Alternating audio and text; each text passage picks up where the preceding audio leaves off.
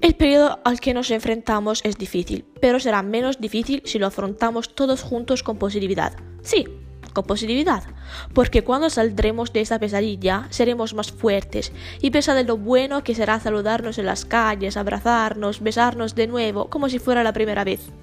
La espera hace todo mejor.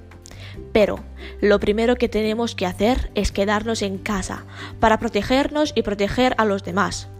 Leed un libro, cocinad, haced ejercicio, ved una serie que habéis abandonado o aprended a hacer algo nuevo que siempre habéis deseado. Yo me quedo en casa, por mí, por mi familia y por vosotros. Hacedlo también vosotros. Lo grito aún más fuerte. Yo me quedo en casa.